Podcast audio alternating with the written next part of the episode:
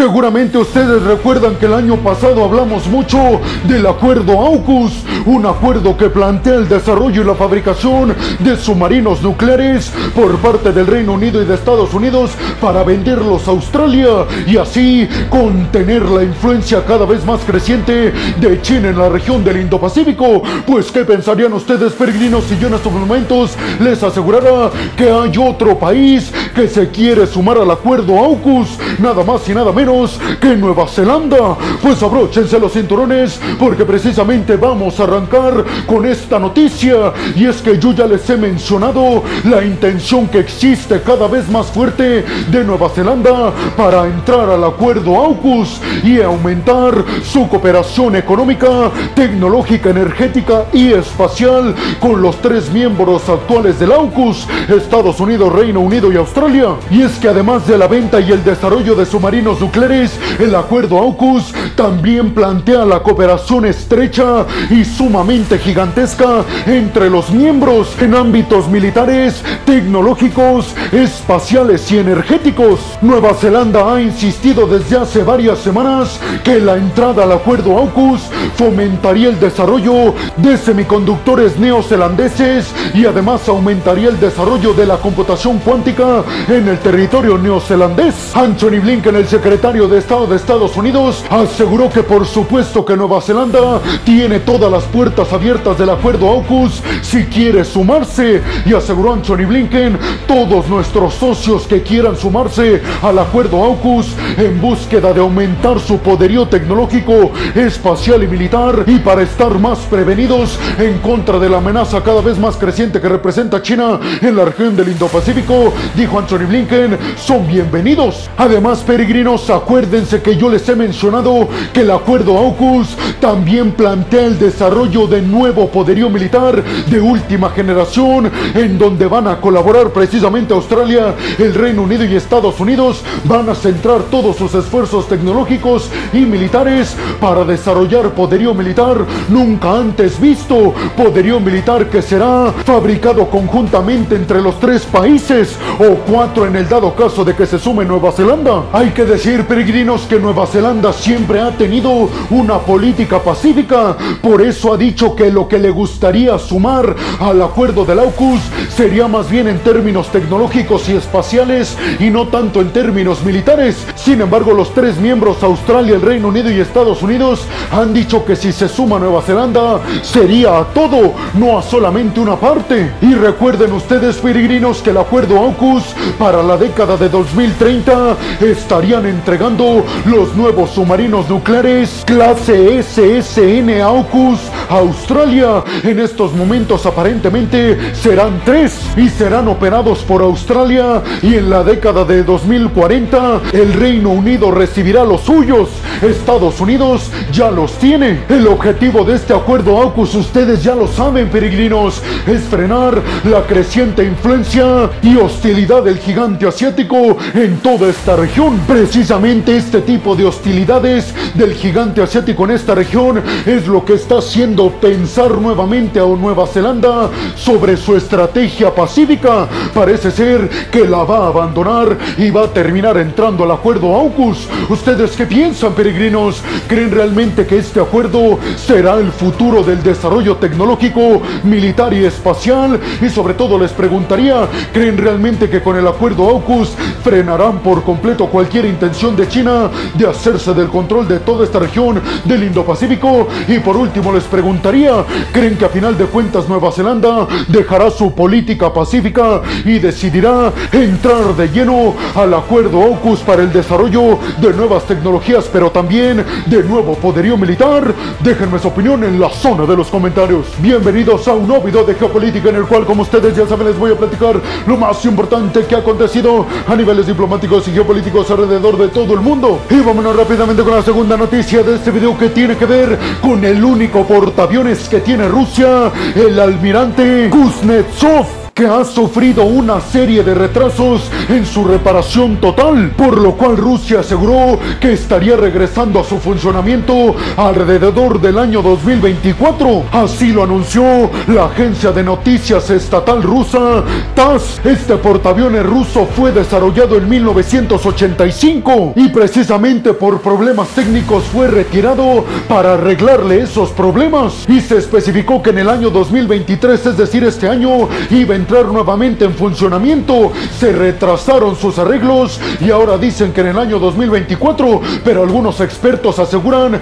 que Rusia únicamente está diciendo esto como medida de disuasión en el mar Báltico en contra de la OTAN, pero que realmente el portaaviones estaría listo hasta finales del 2025. Hay que decir, peregrinos, que este portaaviones ruso ha tenido un montón de críticas, supuestamente por su pésimo funcionamiento y por su austeridad y mala tecnología. De hecho, en el año del 2017, el entonces ministro de la Defensa británica, Michael Fallon, apodó al portaaviones ruso como el portaaviones de la vergüenza, precisamente por la mala calidad, la mala tecnología y su incapacidad para operar correctamente en los lugares que pretendía Rusia. ¿Ustedes qué piensan, peregrinos? ¿Creen realmente que Rusia pueda poner en funcionamiento su portaaviones, el único que tiene para el año del 2024?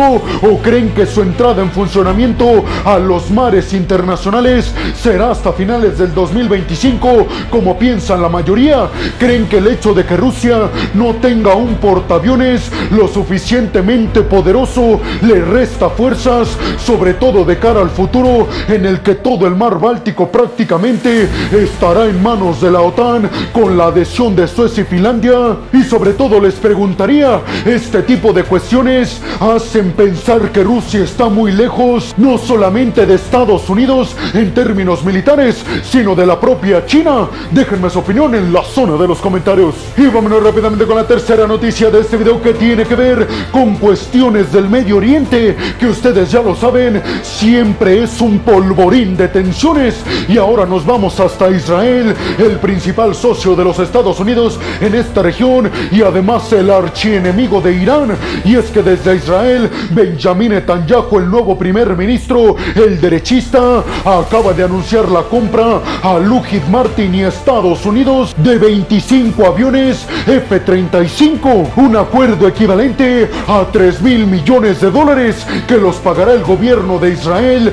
gracias al programa de financiamiento que tiene Estados Unidos precisamente con los israelíes. Esto dentro del marco de las garantías de seguridad que tiene el pueblo judío con la protección estadounidense. Unas garantías de seguridad que seguramente ustedes ya lo saben fueron impuestas después de la Segunda Guerra Mundial, que sabemos lo que sufrieron los judíos. Benjamin Netanyahu, el primer ministro israelí, aseguró que con estos 25 aviones más F-35 de fabricación estadounidense, Israel tendrá todavía mucho más ventajas militares en contra, principalmente de sus enemigos en Irán. La armamentista estadounidense Lockheed Martin dijo que los aviones F-35, los 25 que compró Israel, serán entregados próximamente, pero no dio una fecha específica. Y para que vean la cercanía y el nivel de asociación que existe entre Estados Unidos e Israel, déjenme les digo un dato muy curioso, peregrinos, y es que en el año del 2018 Israel se convirtió en el primer país que Estados Unidos le permitió comprar aviones F-35 y acceder a una altísima tecnología de la aviación estadounidense. Después de Israel, Estados Unidos le autorizó a Dinamarca, Noruega y Países Bajos a comprar los F-35. Después le siguieron Japón y Corea del Sur. Sin embargo, seguramente ustedes esto no lo saben, pero el avión F-22 Raptor de los Estados Unidos es el único que no autoriza Estados Unidos para que ni sus socios más cercanos y aliados más íntimos lo puedan comprar. ¿Por qué, peregrinos? Pues simple y sencillamente porque piensa Estados Unidos que el F-22 Raptor tiene una tecnología militar tan elevada que no la pueden tener ni siquiera los socios más cercanos de los Estados Unidos. Supuestamente esta tecnología sería tan superior a cualquiera que Estados Unidos piensa que el F-22 Raptor está a muchísimos años de distancia del F-35 ¿Ustedes qué piensan, peregrinos? Primero me gustaría saber si creen que Israel con estos 25 aviones F-35 más le da todavía más ventajas en contra de su archienemigo en Irán. Y sobre todo les preguntaría, peregrinos, ¿ustedes por qué creen que el F-22 Raptor de Estados Unidos no lo pueden comprar ni siquiera los socios más cercanos de Washington? Porque muchos que creen en teorías de la conspiración aseguran que el F-22 Raptor tendría tecnología alienígena. Déjenme su opinión en la zona de los comentarios. Y vámonos rápidamente con la cuarta noticia de este video, peregrinos, que tiene que ver con que Alemania acaba de anunciar la compra, escuchen bien esto, de 60 helicópteros militares Chinook a Boeing, la armamentista y la empresa espacial estadounidense, en un acuerdo que le costará a Alemania 8 mil millones de dólares. Alemania aseguró que va a continuar con la compra de 60 helicópteros de este tipo a los Estados Unidos, básicamente con la intención alemana de rearmarse y de agrupar nuevamente sus sectores de defensa y alinearse al mismo tiempo a las exigencias del bloque de la OTAN. Sin embargo, peregrinos, Alemania no solamente va a gastar en la compra de estos aviones militares, escuchen bien esto porque seguramente muchos de ustedes no lo sabían, y es que después de comprar todo este tipo de poderío militar tan avanzado, se necesitan fabricar nuevas infraestructuras para albergarlos y para que puedan despegar, pero además se necesita invertir muchísimo dinero en la preparación de ingenieros y técnicos para que le den mantenimiento a este tipo de helicópteros. Todo eso se da en el marco en el que Alemania está invirtiendo mucho más en poderío militar y en la renovación de todo su ejército. Hay que decir que Olaf Scholz, el canciller alemán, ha recibido muchas críticas por parte de la izquierda en Alemania que le dicen que no debe pensar tanto en gastar en términos militares, sobre todo ahora que la economía alemana no está pasando por su mejor momento. Sin embargo, Olaf Scholz ha reiterado la importancia que tiene el hecho de que Alemania tenga un ejército sumamente poderoso para competirle a cualquiera en el dado caso de que Rusia no se detenga en Ucrania y quiere entrar a Polonia y después a Alemania. ¿Ustedes qué piensan, peregrinos? ¿Creen que hacen bien los aliados occidentales permitiéndole rearmarse a Alemania teniendo en cuenta y recordando el papel que tuvo Alemania en las dos guerras mundiales que hemos tenido? Y sobre todo les preguntaría, ¿creen ustedes que Alemania está tomando buenas decisiones en renovar su ejército ahora que su economía no atraviesa el mejor de los momentos? Déjenme su opinión en la zona de los comentarios. Y vámonos rápidamente con la quinta noticia de este video que tiene que ver con más sanciones energéticas desde Europa a Rusia. Y ahora nos vamos hasta Bulgaria. Y es que el Parlamento búlgaro acaba de aprobar el retiro de la concesión a la petrolera rusa Lukoil para estar ejecutando la extracción de petróleo en Rosenets, cerca del puerto que tiene Bulgaria hacia el Mar Negro. Una medida que los legisladores europeos han aplaudido porque piensan que esto le está dando un gran golpe a Rusia en sus intenciones de que Europa siga dependiendo de su petróleo y de su gas natural. Sin embargo, ustedes me dirán, peregrino, pero ¿por qué Bulgaria hizo esto si de cualquier forma este tipo de concesiones no afectan realmente a las sanciones impuestas por Occidente? Pues sí, peregrinos, tienen razón.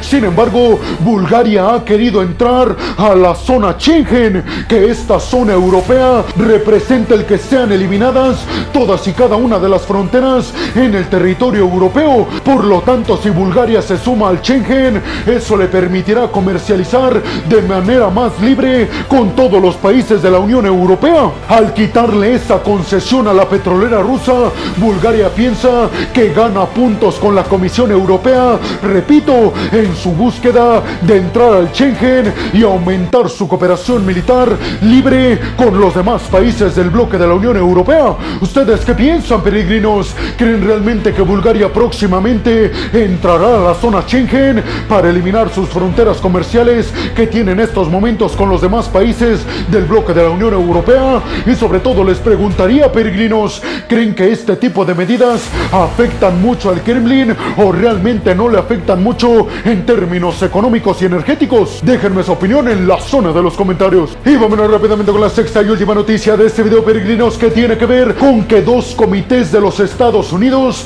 han dicho que van a investigar a Ford, la empresa automotriz estadounidense, por sus lazos tan estrechos que tiene con un fabricante de baterías en China. Y es que déjenme les digo que Ford anunció la inversión de 3.500 millones de dólares para construir una planta de baterías en Michigan. Sin embargo, esa empresa que va a poner Ford en Michigan tendría toda la tecnología de la compañía de baterías chinas llamada CAL, que por cierto es la mayor fabricante de baterías en todo el mundo. Los legisladores estadounidenses están asegurando que les preocupa muchísimo que los fabricantes estadounidenses de automóviles dependan tanto de este tipo de empresas chinas y le van a exigir a Ford que no haga esta inversión dependiendo de la tecnología del fabricante de baterías en China. ¿Ustedes qué piensan, peregrinos? ¿Creen realmente que Estados Unidos toma este tipo de decisiones correctamente